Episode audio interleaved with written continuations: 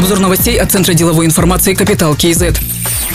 В Карагандинской области инвестируют более 37 миллионов долларов в предприятие по производству пассажирских автобусов и спецтехники. Завод будет расположен на базе бывшего завода резинотехнических изделий. Запуск должен состояться в декабре текущего года. Это будет совместное предприятие с китайскими партнерами. Автобусы и технику планируется поставлять не только на внутренний рынок, но и в Россию, Кыргызстан, Иран и Пакистан.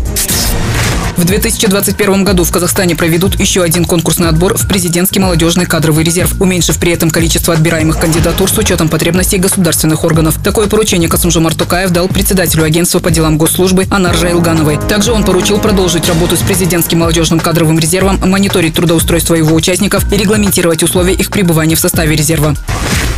Нацбанк выпустил в обращение инвестиционные монеты «Алтын Барыс» и «Кумыс Барыс». Номинал золотых монет 10, 20, 50, 100, 200 и 500 тенге. Серебряных 1, 2, 5 и 10 тенге. В дизайне инвестиционных монет изменены надписи на государственном языке и улучшены скульптурные изображения. Отметим, первые казахстанские инвестиционные монеты «Жибек Жолы» были выпущены в 1996 году. С 2009 года из-за изменения дизайна стали выпускаться инвестиционные монеты «Алтын Барыс» и «Кумыс Барыс». Основное их предназначение – инвестирование и сбережение средств. Такие монеты Нацбанк принимает к обратному обратному выкупу вне зависимости от состояния, поскольку выкуп рассчитывается по весу металла. Также они не подлежат обложению налогом на добавленную стоимость.